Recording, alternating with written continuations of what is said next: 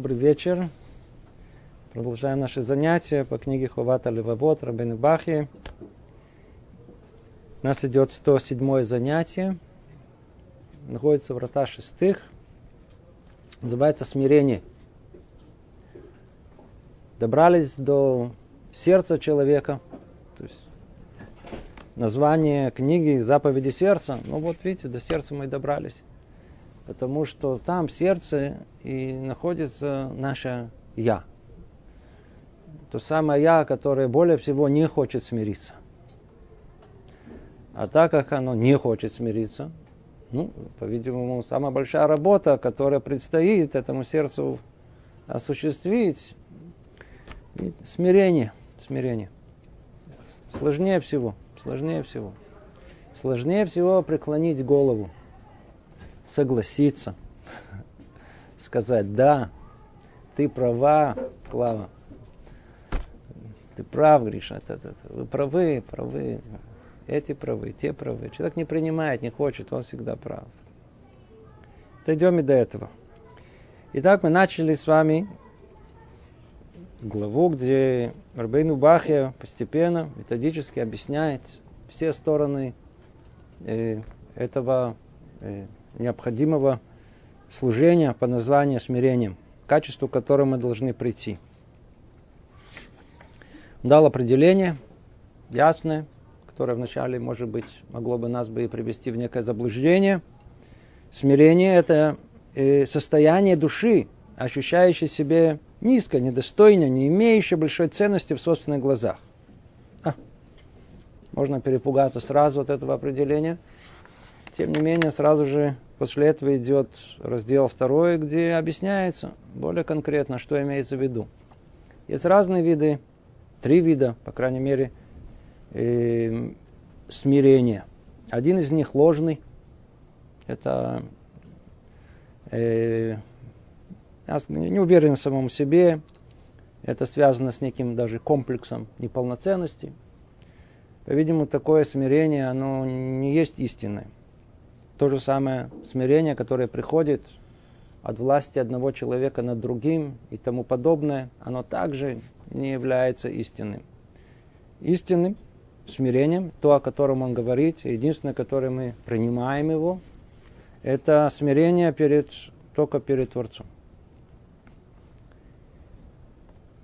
Говорили об этом в прошлый раз, это была наша тема. Сегодня мы перейдем к третьему разделу – где говорит автор, десять причин заставляют человека оставить гордыню и приводит его к смирению. То, с того, как он дал определение, проанализировал это определение, чтобы мы могли понять, что имеется в виду, он ставит следующий вопрос. Что нет у людей смиренных? Есть вокруг люди смиренные. Говорит, а, есть. Ну давайте к ним присмотримся. Смирение, в которых мы видим в них. Есть смирение. Предположим, что есть смирение. Следствие чего это смирение пришло. Десять причин заставляет человека оставить гордыню. У него я, хочется кричать я, я, я. И несмотря на это, он пересилил себя, на первый взгляд, не кричит я постоянно, и готов принять мнение других, готов согласиться, готов такой и ведет себя, скажем так, как человек смиренный. Есть этому причины. Просто так человек таким не будет. Снова напоминаем. Гордыня, о которой мы говорим, высокомерие, как основной духовный корень человека, это следствие его называется целым элоким. Это называется его по подобию, по, целым это не подобие, по образу, так его переводят, по образу Всевышнего. Только из-за того, что нас сотворили, не как, как по образу Всевышнего, поэтому и есть у нас это ощущение нашего «я», которым каждый из нас хочет быть царем. Есть царь всех царей, ну, мы такие маленькие цари, но каждый хочет быть царем. Поэтому так сложно и сложнее всего э, укротить свое я, свое мнение, свое желание, свои привычки. Свой... Гордыня. и тем более возгождаться над другими людьми. Так вот, 10 причин заставляют человека оставить гордыню и приводит его к смирению. Первая причина. Когда оставляет его силы, и он лишается естественной свободы движения из-за болезней, астеничности или слабого телосложения, это приводит его к смирению. И он молит Бога и просит людей о помощи. Ну, естественно, что когда человек здоровый, крепкий, полный энергии, да, да, захвачу мир. Мир мне принадлежит. И когда человек слабый, есть такой случай, астеничный, имеется в виду, такой упадок сил, такой полудистрофик, такой, э, немощный кто не испытал это состояние, даже трудно понять, что это такое. Люди в возрасте 80-90, они знакомы больше с этим ощущением этим. А есть просто люди, которые болеют. Они могут быть 20-летние. Из-за того, что у них есть упадок сил, не хватает этого тонуса жизненного, то им волей-неволей приходится быть людьми э, смиренными – они не... А что, что даст их это высокомерие? Я скажу на него, а, не обращаю внимания. Все равно только одна боль будет от этого. Ну, что же будет свое мнение высказывать или вообще настаивать на него? Все равно с ним не считается. Поэтому в такой ситуации, когда тело подвело, да, как говорится, да, да, да, не, не, не работает, не, не, человек, он э, склонен к тому, чтобы быть смиренным. Это первая причина. Вторая причина.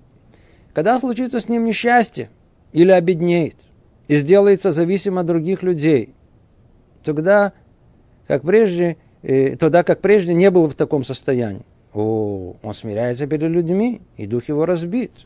Так что уже не до того ему, чтобы гордиться перед ними тем, что есть у него. И как цитируется книга Ишмуэль. То есть вторая причина.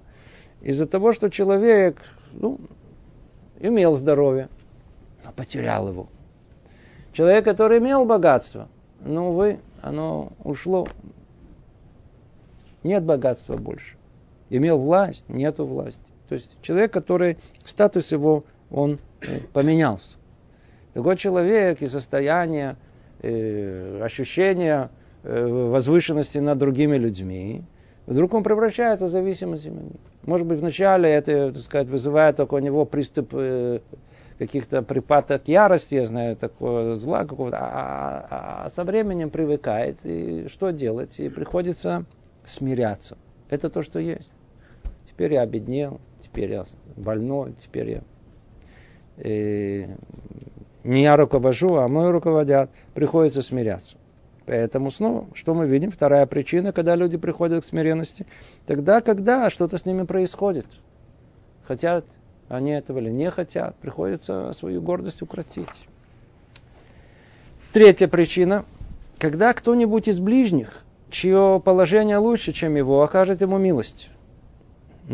И тогда он смирится перед тем человеком, как сказано, многие ищут благоволения перед знатным, и все друзья мужу дающего. Да?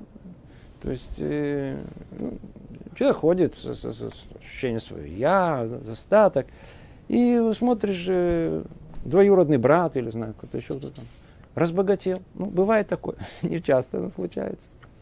А он как-то дела пошли не очень, и, а тот благословен оказался, так сказать, не отказывается от своего родственника. Наоборот, готов сказать, широкой рукой дать ему э, дают, принимают.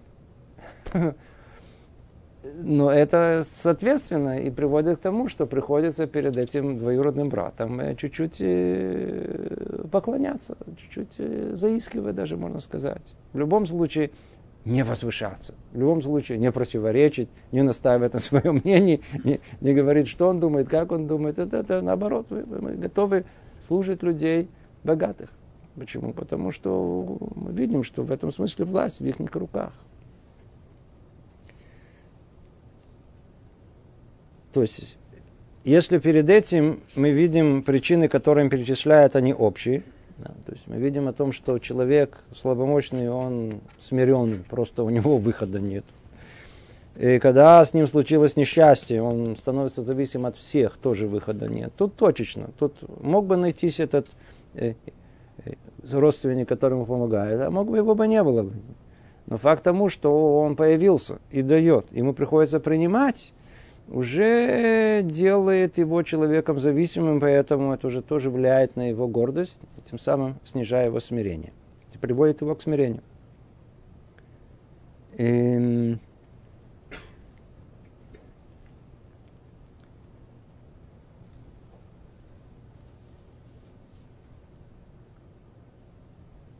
Когда мы видим люди, которые просят э, милостыню, часто спрашивают этот вопрос.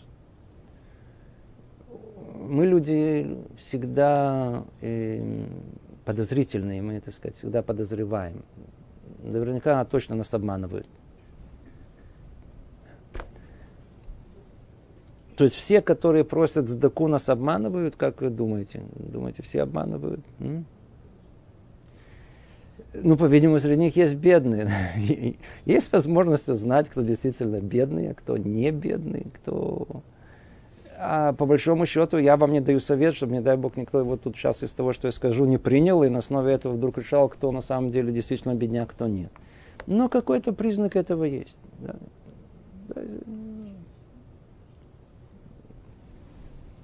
А Брискеров, так его называют, был один Э, историю о нем рассказывает, что он, вот, кто-то, кто из его учеников наблюдал его поведение в ситуации, когда он столкнулся с таким бедным, которым просил, и которому он не дал. Просил его ученик, Рабейн, научите, почему это произошло, почему вы не дали дздаку. Да, он говорит, это не бедный. Как вы знаете? Он говорит, я скажу вам. Человек, который истинно бедный, он потерял уже гордость. Он становится смиренным. Него выхода нет. То есть, когда мы встречаем человека, который уже, уже вы видите, что у него никакой гордости нету, это тоже человек. Практически, э, э, то есть исключить э, на сто процентов умения актерского такого искусства, да, мы не можем. И это существует знаком даже близко с этим. Актеры прекрасно играющие, очень хорошо, на самом высоком уровне. Понимаешь? Аферисты просто ну, такое существует в мире. Единица, но не существует. Это не говорит о всех остальных. Но в целом человек, который ведет себя совершенно смиренно, человек, это человек бедный. Да? В отличие от человека, который ведет себя, так сказать, очень не, не, не, как бы вызывающий, так сказать, это по-видимому, если сила, эта гордость в нем еще существует, по-видимому, он недостаточно обеднел. Что-то еще есть в кармане. Может быть, он не богатый, как все мы там подозреваем, но ну вот явно не очень бедный. Четвертая причина. Когда человек должен что-либо ближнему и не может расплатиться с ним, тогда он смиряется перед ним. Тут многие могут это понять чуть-чуть превратно – и сказать, ну а что, я знаю людей, которые, которые должны. Им вообще наплевать на этот долг. И они продолжают ходить с, с наглым видом. Есть и такие люди. Но есть люди, которые не могут терпеть долгов. Не в состоянии. Есть люди совершенно. Такой человек хочет, не хочет, так как у него есть долг, и он не может его э, заплатить отдать, то его гордость тоже, она, так сказать, понижается. Приходится как-то смиряться с этим положением. Надо, кстати, знать о том, что если мы знаем, это Аллаха, закон. Если мы знаем, что человек, который должен нам, не может у нас, он не может отдать нам долг по какой-то причине, нет у него, мы знаем это, не может быть. А знаем, выяснили, не может. То нам нельзя ему напоминать. Нельзя прийти ну, когда ты мне отдашь долг? Он же не может долг. Что ты его спрашиваешь? Это только взять, что значит, это как его, иголочку раз в, в, в, в, в, в больное место, то запрещено у нас делать. Нельзя напоминать должнику о его долге если вы знаете о том, что он не может отдать. Даже Искан рассказывают мне одну историю да, про наших э, мудрецов, праведников, которые, которые э, э, обходили район в том месте, где должник его живет, только чтобы случайно не произошло эта встреча, которая может как бы привести его в это состояние, э, а, а я же должен. И даже этого они не хотели, чтобы до такой степени запрет на это есть. Да, конечно, можно, пожалуйста. Вы можете простить, простите, скажите, что вы простили. Да? Но если вы не говорите это ему в явной форме, значит, это долг существует. А если вы чувствуете, хотите простить, придет вам браха, придет благословение. Это была четвертая причина. Пятая причина. Когда человек находится в плену у врага, он покоряется, ему смиряется его душа, как сказано, терзали оковами ногу его, его железо вошло в душу. Вы находитесь у врага, приходится, не приходится, вы человек э, властный, человек высокомерный, гордость распирает, какое пах, пах, пах, пару раз по физиономии, все, тихо сидит, спокойно такой уже уравновешенный такой уже, тихо, никого не, мнение свое не высказывает. Выхода нету. Почему? В плену врага. То же самое шестая причина, когда раб не может выкупить себя у своего хозяина. Сейчас нет реальности рабов. И тем не менее нам можно представить эту реальность, когда раб всецело зависит от э, воли своего господина. Можно даже сказать не воли, а порой прихоти. Никогда не знает, что за какая прихоть придет к этому господину. Это унизительно часто раб находится в самом унизительном состоянии. Поэтому волей-неволей приходится смиряться. Вот видите, еще один вид смирения, который есть. Седьмая причина. Когда постигает человека горести и беды, приносящие ему печаль, когда сокрушается, сокрушается его дух и смиряется сердце. То есть идет травму какую-то получил. Да, бывает такое, что человек, так сказать, не удалось там. Женился, развелся, женился, развелся. Пять детей в разных странах. Ну, ну, не идет. И снова вот уже скоро уже под 60, и надо начинать все снова. Печаль сокрушает его дух.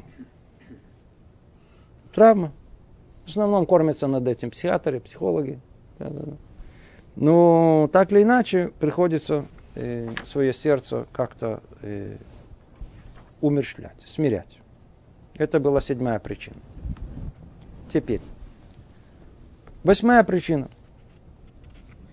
Когда человек задумается о своих делах, о том, как он противился Богу в уплату за благо его, как, его, как пренебрегал его добротой вместо того, чтобы восхвалять его за нее, тогда он смирится перед Богом и устыдится перед Ним.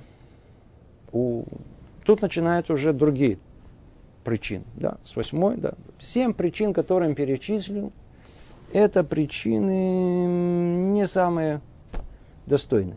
То есть эти причины вызваны разными обстоятельствами. То есть не то, что человек хотел сам стать человеком смиренным, стремился, работал над собой. Можно сказать, у него выбора не было телесное состояние, зависимость от других людей, то ли он у врагов, то ли он в плену, то ли он раб, то ли он должен кому-то, то ли это да, приходится смиряться. Все это еще детали, детали того, что мы не называем истинным смирением. К этому мы не стремимся. А вот еще три причины, которые он перечисляет. Вот они достойны внимания – когда человек задумается о своих делах, о том, как он противился Богу в уплату за благо его, как пренебрегал его добротой вместо того, чтобы восхвалять его. Ну, это у нас было посвящено много занятий до этого, скажем только в одном слове. У человека есть разум. Для этого он и дается ему, чтобы анализировать, стараться понять свою жизнь, адекватно оценить, что он получил, что он не получил – что ему полагается, что ему не полагается.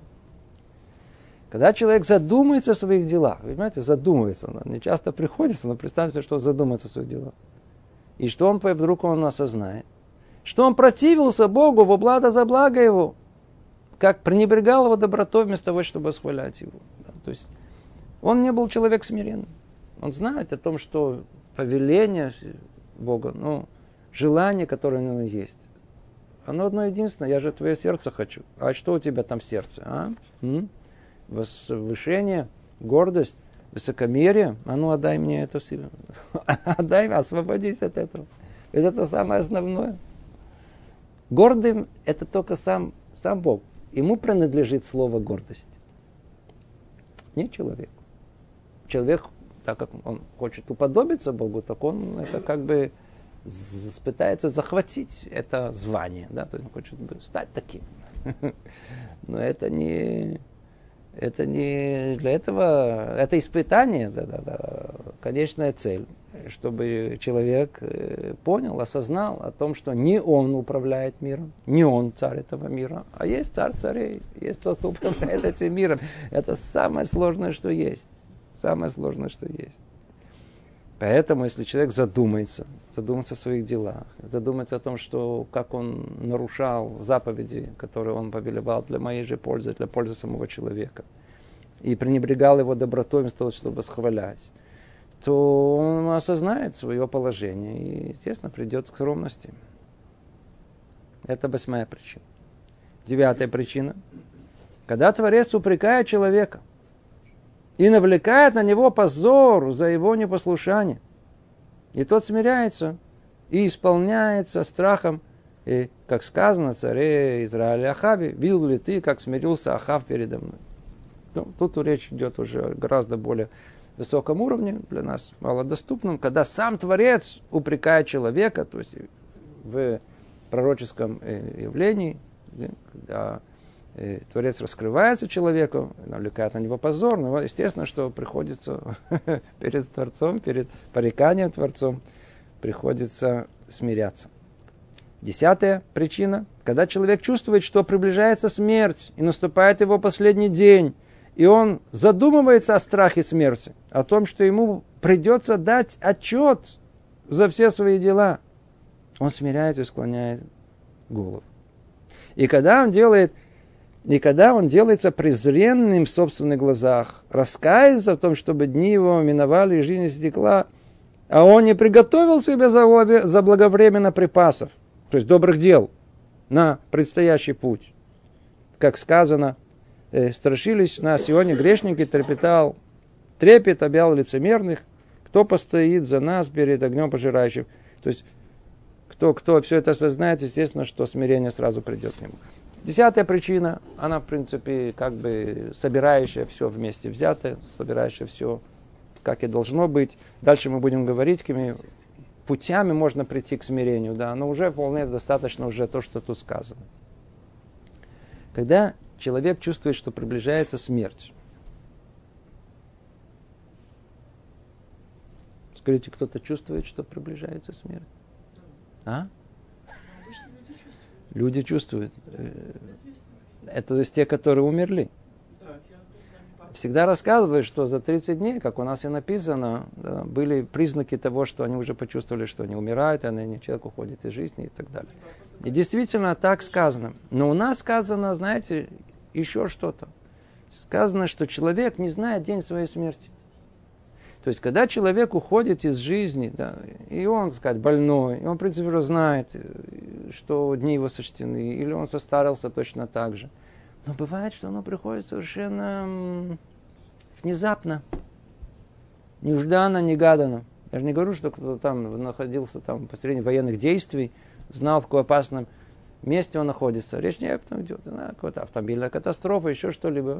Э, по дороге на свадьбу. Человек не думает о смерти, но не знает, когда она придет. Поэтому у нас говорится, что нужно всегда исправлять себя, то есть делать чуву каждый день. Почему? Потому что человек не знает день своей смерти. Иди знает, вдруг она ну, не успеем, а я не успел ничего подготовить. Видите, не подготовился, у меня нету этих авосик с, добрыми делами для того, чтобы я смог... И одно осознание это должно потрясти человека. Это должно потрясти человека. Какая гордость, какое-то то, это, я буду управлять, я то, я прав, нет, ты прав. Из гроба вообще какая-то перспективная на жизнь вообще она другая.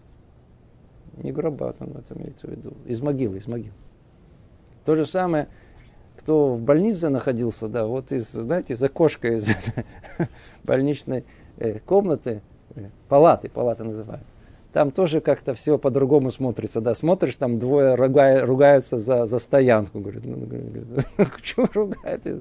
Вы просто здоровы. Приходите сюда, зайдите, походите по палатам, у вас как-то пропорция жизни другая будет. Человек должен знать, у него приближается смерть. Наступает его последний день. Мы не знаем, когда он придет. Мы не задумываемся этого у нас. Ощущение правильное, интуитивное, что мы будем жить вечно. Мы действительно спроектированы в потенциале на вечную жизнь. Поэтому нас интуиция не подводит, верно. Но только в этом мире она э, кратковременна. Да? 70, 80, до 120 лет, но не больше. Видите, ограничено все. Поэтому приходится задумываться. И обязаны задумываться. И этот страх смерти должен и дать результат смирения и склонения головы. Это то, что должно произойти.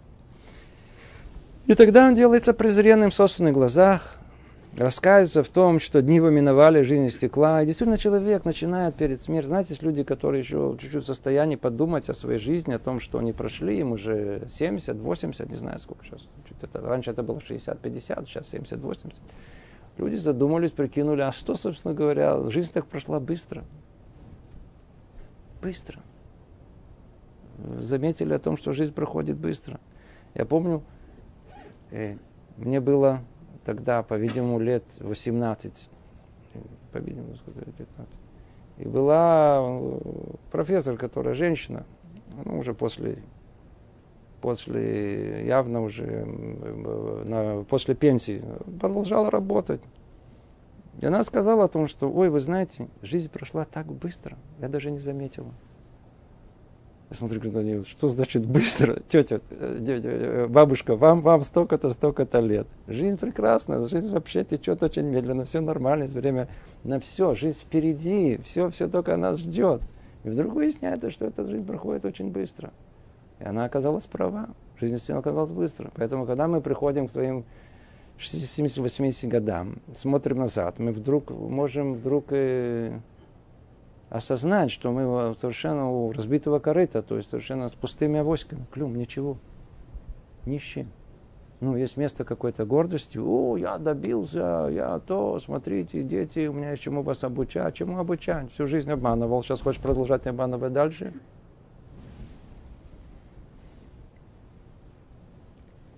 Десять причин. Из них семь, как мы сказали, эти причины, которые вынуждены – и три причины, по которой истинный, который человек может прийти к э, состоянию душевному смирения. смирения. Это у нас был третий раздел. Давайте перейдем к четвертому разделу. В четвертом разделе спрашивает Рабейну Бахье, в каких же случаях человек обязан проявлять в своем поведении смирение и скромность?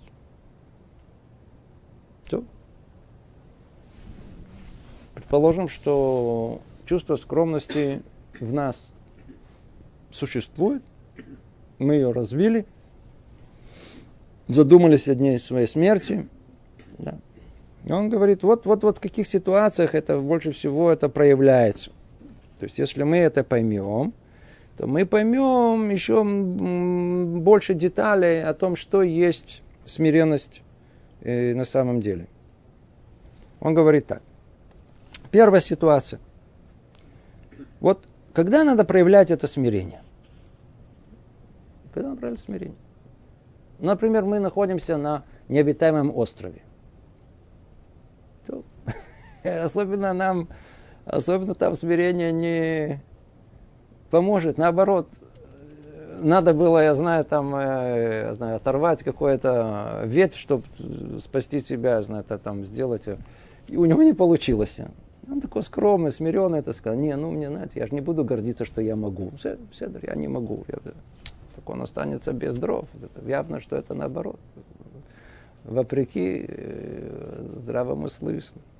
Он говорит, нет, есть ситуации, в которых надо знать, что, что делает с нами снова дурное побуждение Ецерара? Он все хочет наоборот, верно? Тогда, когда надо, когда надо говорить, молчим. Когда надо молчать, говорить. Да? Когда все, все, все, все перепутает. Когда надо быть скромным, мы не скромны. Когда надо быть не скромным, мы скромны. Все перепутает. Поэтому нужно выяснить эту ситуацию. Когда да, надо быть смиренным человеком. Первая ситуация. Самая сложная. Почему-то начинается с нее. Когда человек ведет дела с людьми своего поколения – на равных, то есть с равными людьми. Он должен обращаться достойно с подобными себе, как я поясню в ходе дальнейшего изложения. То есть дальше эта тема будет разложена гораздо более подробнее, потому что, по-видимому, она из нее все остальное исходит. Потому что сложнее всего нам быть смиренным с людьми такими, как мы. Потому что кто над нами, будем любить запись. Кто под нами, действительно, это сразу хочется... Но там ясно, по крайней мере, что ты возвышаешься. А где находится вот это тонкое, вот это, то, что требует непосредственного исправления, такого наиболее существенного? Это с людьми равными. Потому что больше всего хочется оказаться повыше человека, с которым ты на равных. Найти в нем что-то, что ты выше его.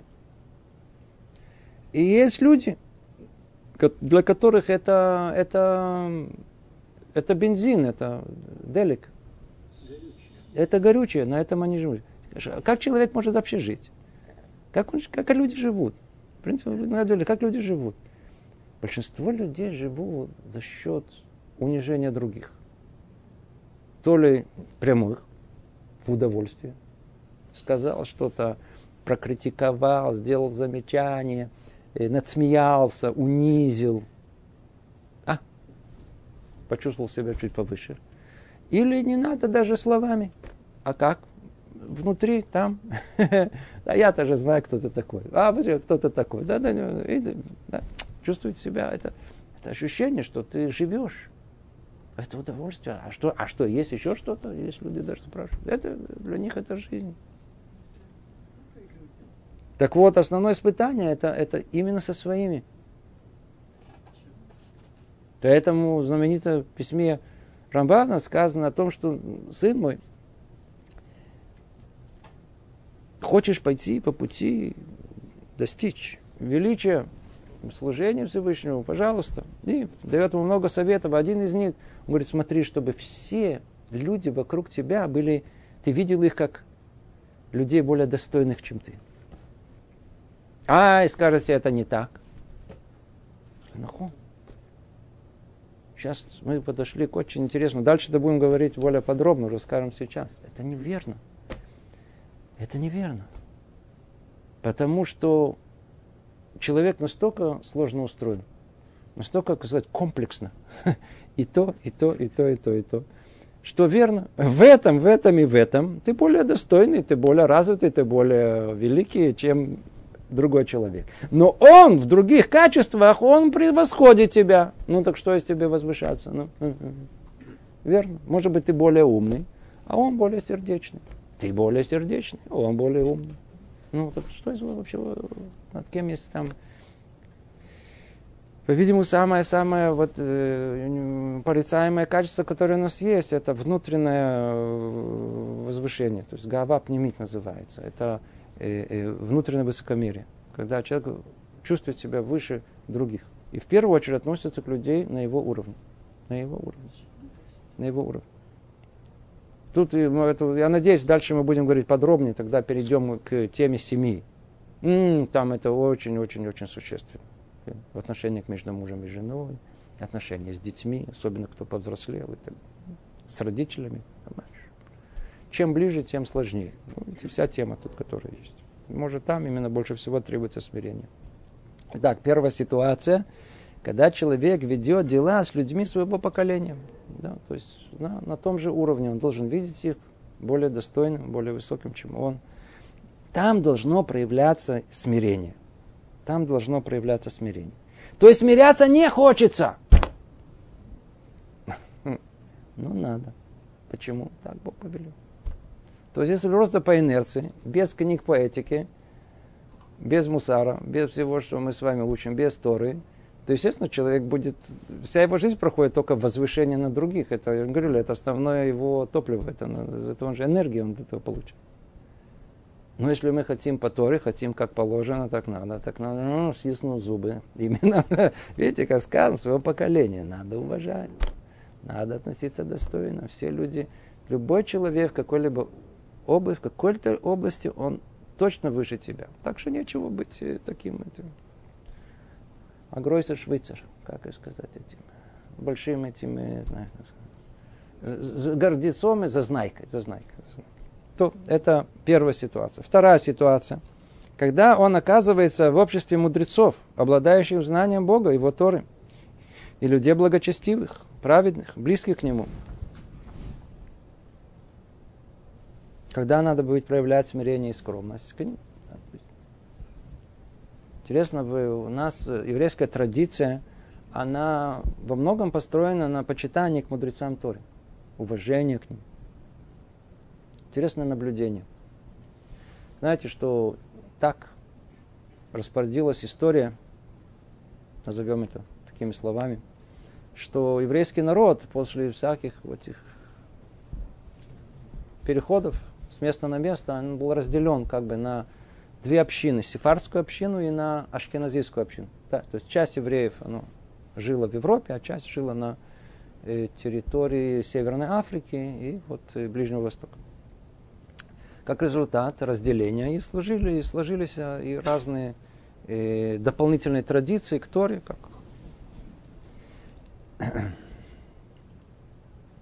мы видим очень интересную вещь. В сефарских общинах даже люди далекие от Торы, которые оставили ее, существует удивительное уважение к мудрецам Торы. У нас почитание без кипы, без всего, видели Рава, сразу же бегут, благословение, то это, целуют ему руки. Ну. Выходцы из стран Ашкиназа, то есть из Европы, они гораздо менее склонны к этому. Более того, мы видим отношения порой бывает даже очень пренебрежительно. Какой результат этого? Посмотрите, все ешивы для балет чува. Кем они заполнены?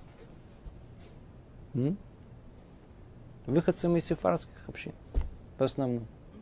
Почему? Потому что их столько времени, сколько с детства, не имея никакой даже порой даже уже связи с Торой, там, и с традициями еврейскими, которые уже вырастали светскими людьми, но сохраняли уважение к мудрецам Торы. Это было одно достаточно, чтобы прошло время, когда они выросли, сознали свою жизнь, это привело их уже к соблюдению еврейской традиции насколько это важно, насколько это нужно, насколько это необходимо. Поэтому, когда мы встречаемся с мудрецом Торы, то мы, как тут написано, мы должны, то есть где должно проявляться наше смирение? Именно в этом месте. Почему? Потому что порой бывает, мы придем спрашивать вопрос, и у нас есть готовый ответ. И Рав говорит не то, что мы э, хотели бы услышать. Хм. Вот тогда и требуется качество смирения для того, чтобы принять его э, ответ. И эту тему можно развить гораздо более... То есть много-много примеров. Много-много примеров есть. Третья ситуация. Дальше. Когда человека восхваляют за его хорошие душевные качества. А, та цадик, ты, ты, ты, ты праведный, смотри, какой ты хороший человек. Э, ну, что да, хвалим. Представляете, кто-то хвалим. Действительно достойный человек. Его хвалят.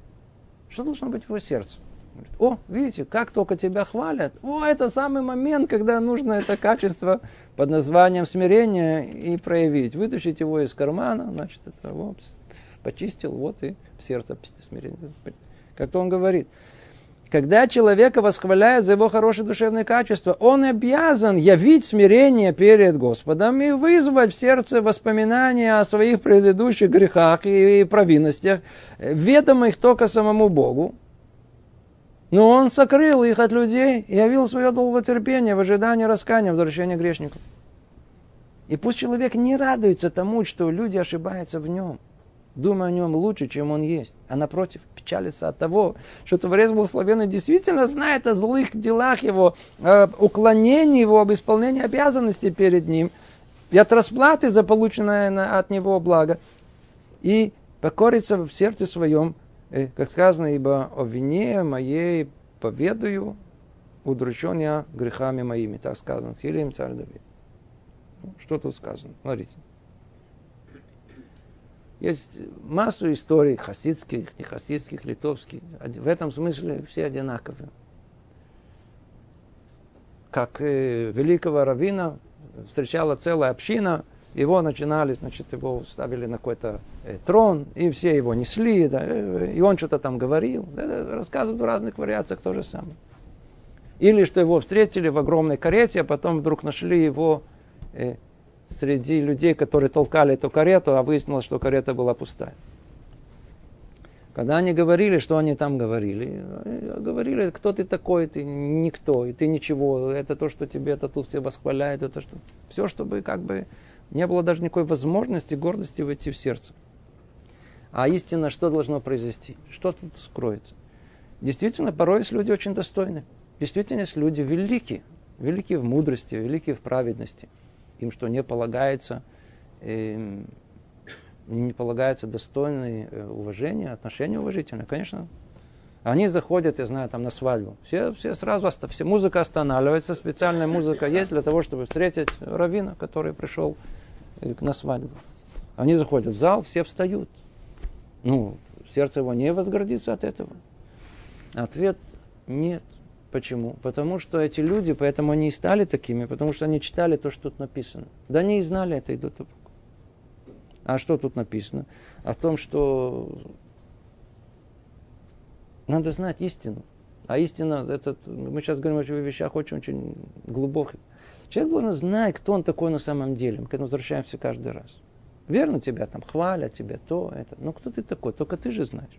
Более того, только ты знаешь, что Бог скрывает от остальных людей в твоем поведении. Люди видят другого человека, ну сколько? Есть 24 часа в сутки, да? В процентах. Ну сколько мы видим других людей? Один процент времени, 20 процентов времени, а все остальное время. Только Бог видит. Говорят, еще и жена. Жена знает все. Но только сверху видно все, все поведение человека. Всегда ли мы все люди праведные, как, как, как, как, как Мелахим, как ангелы? Нет, сказано о том, что нет праведника, который не согрешил. Поэтому нет места гордости даже у людей, когда их хвалят, когда их восхваливают, которые... Это, это не действительно ли за что хвалить. Но только он знает, что на самом деле, на самом деле, у него так много есть прегрешений. Так есть того, что ну, ну, не, ну, ему не полагается всех этих явно. Если вы бы знали бы, что на самом деле, как эта жизнь, она развивалась, и какие там прегрешения были сделаны, то явно вы меня бы не хвалили. Ну, так есть место какому-то э, э, э, гордости какой-то. Поэтому, так как эти люди, они называются аншеемет, люди истины, как называют? Типа этого. Люди истины, люди, истинные люди, люди, которые, в которых сердце, в которых истина в сердце, то есть они не, не могут, у них ложь не приклеивается. Они точно знают свою, кто они, они знают что. Это их не возвышает, это их не, не делает из них людей с комплексом неполноценности. Они знают, что у них еще есть, что называется, объем работы, который еще не, не успели проделать в своей жизни. Баруха Шем чего-то добился. Пусть хвалят. Они должны делать это, потому что, видите, как сказано о том, что надо, надо мудрецов э, Торы уважать, надо их восхвалять. Это их э, задача, на их плечах. Верно? Пусть они... А на моих не принимать это. Я не должен это принимать. Нельзя мне гордиться. Тут и как раз и время проявить качество смирения. Это третья ситуация. Четвертая ситуация. Когда человек осуждает – он должен смириться перед Творцом своим и благодаря, благодарить его за то, что он открыл перед ним немного из многого, чтобы наказать и наставить его. Ага. То одно дело, когда человека хвалят, это огромное испытание. Вне всякого сомнения, э, а, хочется сказать, я, да, да, да, это я добился. Противоположная ситуация, когда наоборот, человек осуждает. А, ты такой, секой, ты смотри, чем больше, чем пример, это Шмен, который, который проклял царя Давида. И не просто так проклял, кляла немрецет, да, то есть не просто так было проклятие, а содержанием. Он знал точно, на какое больное место там нажать. Да, да, да. Каким ты царем, ты не можешь быть царем, ты, ты вообще вот, от, от кого ты произошел. И, она нажал ему на все. Что реакция царя Давида какая была? Его же хотели сразу на месте как бы э, наказать. Сказал, нет, не трогайте его. Это сам Бог говорит из его уст. Это была истинная э, смирение. Это было истинное смирение. Видите, это, с этого мы это и учим. Это даже тогда, когда нас осуждают. А, мы, я надеюсь, дальше, я не, не, не помню, если это даже э, эта тема будет разбираться. Что значит нас осуждают? А ну, скажите, каждый из нас находился в состоянии осуждения. Теперь слово осуждение такое красивое, да. А что под этим стоит? Да по-простому, нас кто-то там и раскритиковал, сказал, нас, э, хотел нам подправить, исправить, указал на наши неправильные поступки, слова, поведение. Э, какая наша реакция была? Или бы ты сказал, ты не прав. Ну, наша реакция какая первая? Что значит я не прав? Что значит я неправильно себя веду? Мы хотим...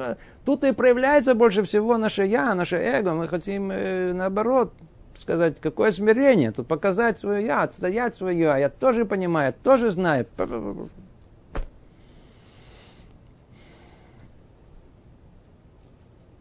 Ну, вот, начиная с, я знаю, с э, Иуда, который, от него идет понятие, называется Иуды, жид, по-русски, по-польски.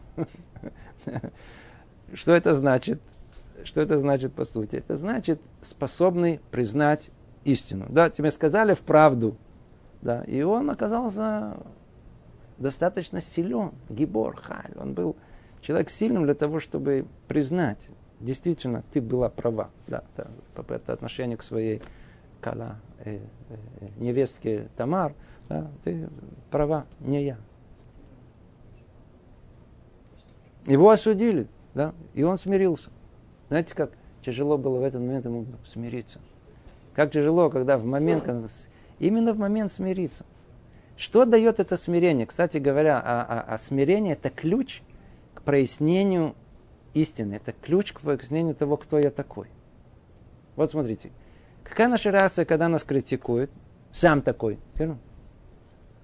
Мы не хотим, у нас как бы моментально все отталкивает. Любая критика, мы, мы, это не это не так, не так. Может, через год мы там можем согласиться. А на самом деле это не должно быть. Наша первая реакция, она должна быть чисто полностью противоположной. Когда нас критикуют, вау, а я же это не заметил. Как здорово, что ты мне сказал. Обратите внимание, в процессе лекции, занятия очень легко об этом говорить. Естественно, что в момент, когда это происходит, забывается лекционный материал, полностью вообще все это выбивает из головы, и мы инстинктивно продолжаем себя защищать. Смотря в какой форме критикуют, если это... Ну, Редко мы найдем. У нашего брата мы позитивную форму критики, это называется конструктивную, мы редко находим. У нас, как правило, редко это происходит, мы умеем это делаем с плеча, как положено, сказать, прямо сядь, я тебе сейчас скажу, что я тебе думаю. А у меня есть что сказать, что я тебе думаю. Я тебе раскусил. И еще и присутствие других людей. Но это уже дополнительное, так сказать, э, ну, за это наказание дополнительно идет. Так вот, смысл, он очень простой, что смирение именно в этот момент должно проявляться. Почему? Оно даст возможность у нас э, нормальной, э, адекватной реакции. На работе. Сколько раз нам делали замечания начальник? Первая реакция, он ничего не понимает. Он в большинстве случаев мы действительно оказались очень, ну не очень родимые, родимые, этих, родивые. родивые работники. Э, тут ошиблись, тут проспал, то не заметил, все весь оправдать, всех обвинить других. Э, э, что, что вы рассказываете? А в семье? М-м, на этом все ссоры. Это не признает, это не признает, этого ты мне говори, я не сказал. Ну, начинаем с детьми, с родителями. То, дальше. Пятая ситуация. О, сейчас пятая ситуация, очень важная. Когда Творец осыпает человека разными благами в этом мире, он обязан смириться перед Богом. Слушайте сейчас пцаца. Это бомба. Ну, для людей, которые не имущие, то есть большого счета в банке не имеют, мало, мало относится. Но люди, которые, так сказать, имеют определенной суммой выше, да, это очень сейчас существенная тема, которую мы поднимаем. Ее, не знаю, надо было вообще отдельно вынести, я не знаю, как ее. Ну, давай, ну скажем мне столько, сколько сможем. Вау. Послушайте, что сказано тут. То есть, когда все время, вы не первый раз слышите, много раз, не только моих, что касается людей, э, людей э, богатых, да, о, у них там испытания, испытания богатством, испытания бедности. Вот тут, вот тут база. Тут база. Тут сейчас мы пойдем, сейчас мы входим в анализ этой темы. Пятая ситуация, когда надо проявить качество смирения. В самом неожиданном месте. Когда Творец осыпает человека разными благами в этом мире, он обязан смириться перед Богом. Ма? Ну, одно дело, когда выиграл лото. 20 миллионов выиграл. То Бог послал, ну давай, предположим, естественно, забыл про Бога, забыл вообще про все это. Я, я просто написал правильные номера, это не, я, я, я посчитал, это я... Это... А человек, который бизнес, построил буквально со, со, со своими руками, с, построил огромный бизнес. Мы знаем люди, которые начали чуть ли не там с продажи нескольких центов э, газет и закончили миллиардными бизнесами. Там смирение. Ибо он возлагает на человека тяжкий груз признательности и благодарности за затеянное ему добро. О, слушайте, ба. Ну, во-первых, надо решить, ты кто? Ты человек светский или человек религиозный? Человек светский, нет Бога, ну и вопросов нет. А ты человек скипой, религиозный? Кто управляет миром? Кто сотворил мир? Бог. Творец. Кто управляет им? Бог. Очень хорошо. Что значит он управляет? То есть все, что происходит, происходит по его воле. Согласны? Согласен. Ты разбогател, да. Так это по воле Бога или не по воле Бога? Ну, по-видимому, по воле Бога. Да. Ну, значит, это он тебе дал? Ну да, вроде да. да. И что теперь? Вы представляете, что теперь? Нам дают, нам дают 100 шекелей. Спасибо. Тысячу. Спасибо, спасибо, спасибо. Представляете, за миллион что-то. А тут дали миллиард. Не знаю, это там, не знаю, полмиллиарда. Ну, не надо там исходы вон, вон ты мне дал столько денег, ты мне дал столько денег. Столько... Он говорит, для чего нужно смирение? Для колоссального, тяжкого труда признательности, благодарности за содеянное ему добро. И он должен принизить себя перед Богом. Ведь так хочется приписать себе. А надо унизить себя, унизить свою душу перед Богом. Самое большое испытание богатого человека. И он должен принизить себя перед Богом из страха. Теперь слушайте сейчас анализ не даны ли ему эти блага из мести? Ибо большое богатство дается человека в этом мире для одной из трех целей. О, вот сейчас мы подошли. Почему люди богатеют? Почему я, почему я бедный, это понятно. Это, это, это вопросов нет. Что он разбогател? Что за заслуги? Почему? Как? Не мы не понимаем, почему это разбогател. Это не разбогател, это разбогател. Почему? Так вот, надо знать, любой человек богатый, человек, который обладает каким-то достоянием, а большинство из нас, это говорят, люди богатые, не будем ходить уже, точное определение. Это происходит по одной из трех целей.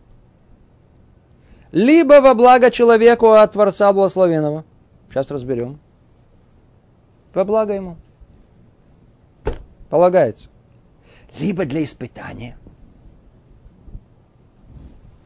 Понятно, какое испытание. Да? То есть испытание двух типов бывает. И вот когда человек разбогател, вот человек разбогател, какое это первое желание? Уа, голова поехала, одно тело работает, и хочет теперь насладиться за деньги хочет купить все удовольствия этого мира телесные. Плюс приписать, естественно, это успех кому? Самого себе. Ну кто, кто, кто, кто достиг этого? Это что? Я звонил, это я. Тут совет, тут правильный э, поставил в новое, в новое, встал рано утром, э, видите, добился. Это второе. Третье. Либо, чтобы стало ему западней. То есть, наоборот, я тебе дам деньги, ну, что тебя, чтобы тебя прикончить. Иногда человек просто еще не понимает, что не подошло время, пока еще это, это, он только получает. Он еще должен просто больше получить. То есть надо, когда, когда, знаете, иногда человека надо приподнять, чтобы стукнуть. То есть когда в процессе, когда приподнимает, он не думает, он думает, что он сейчас будет до небес, он будет его приподнимать. Да? Но он не знает о том, что я только приподнимаю, чтобы это его еще, так сказать, посильнее опустить. Так вот, разберем это, только сколько успеем. Первый. Первый исцеление. И он дает признак. То есть, чтобы не думали о том, что это чистая теория, а говорит, пожалуйста, вы сейчас сами, миллион, миль, как его звали, миллионщиками, да? Я человек богатый, были времена, его их называли миллионщиками. Хотя сейчас миллион уже ничего не стоит, даже квартиру практически не купишь за нее. Но миллиончик понятие осталось. Так вот, признак того, каждый богатый человек должен знать, для чего он получил одно из трех это, э, это богатство. Вот признак того, что богатство дано человеку во благо. Когда? Он более занят исполнением своих обязанностей перед Творцом, чем заботами об имуществе. И благодаря ему умножает свое служение Богу. Видите? Вот вам первый признак. Вы думаете, что таких людей нету? Есть. Есть. Есть люди, которые, которые которые, они большую часть времени, они учатся. Но у них есть бизнес. И они посвящают этому бизнесу какое-то время, несколько часов в день. Да. Все остальное время они находятся в, в, в учебе, они находятся в добрых делах, они раздают цдаку. Да. Таких людей немало в еврейском народе. И чтобы вы знали, существование практически всех заведений еврейских благодаря таким людям. Например, вот, видите, мы тут сидим. Это тоже благодаря таким людям. Существует такое. Им Творец дал э, богатство во благо их.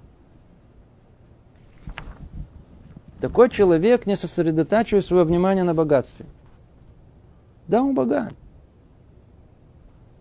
Но для него это не, не фетиш, он из этого сделал что-либо для себя идолом. Все богатый, богатый. Но он может даже пользоваться, э, знаю, своим самолетом. Да. Но при этом это, его сердце не возгождается от этого.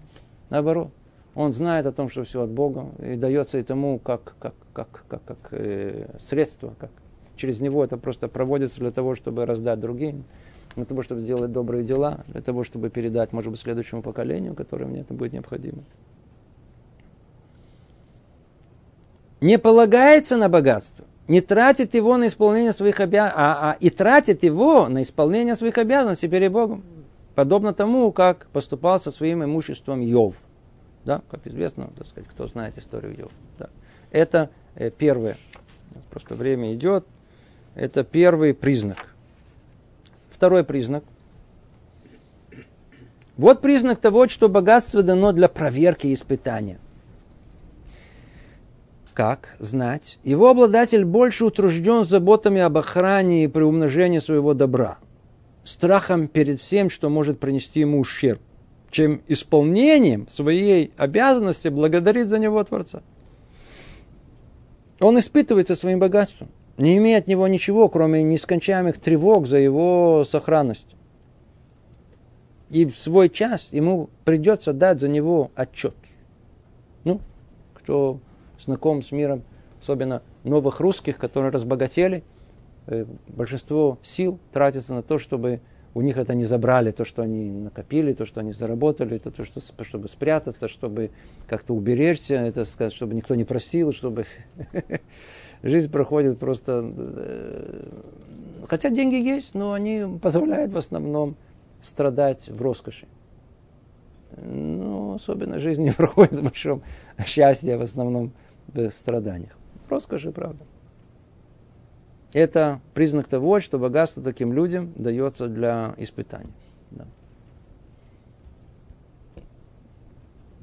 Когда человек входит в бизнес, у него появляется большой бизнес, то его минха это уже не минха, а Шахарис это уже утренняя молитва, она очень длинная, да, он уже ходит с этим телефоном, он уже может посередине молитвы отвечать, он уже там что-то делает, уже это уже.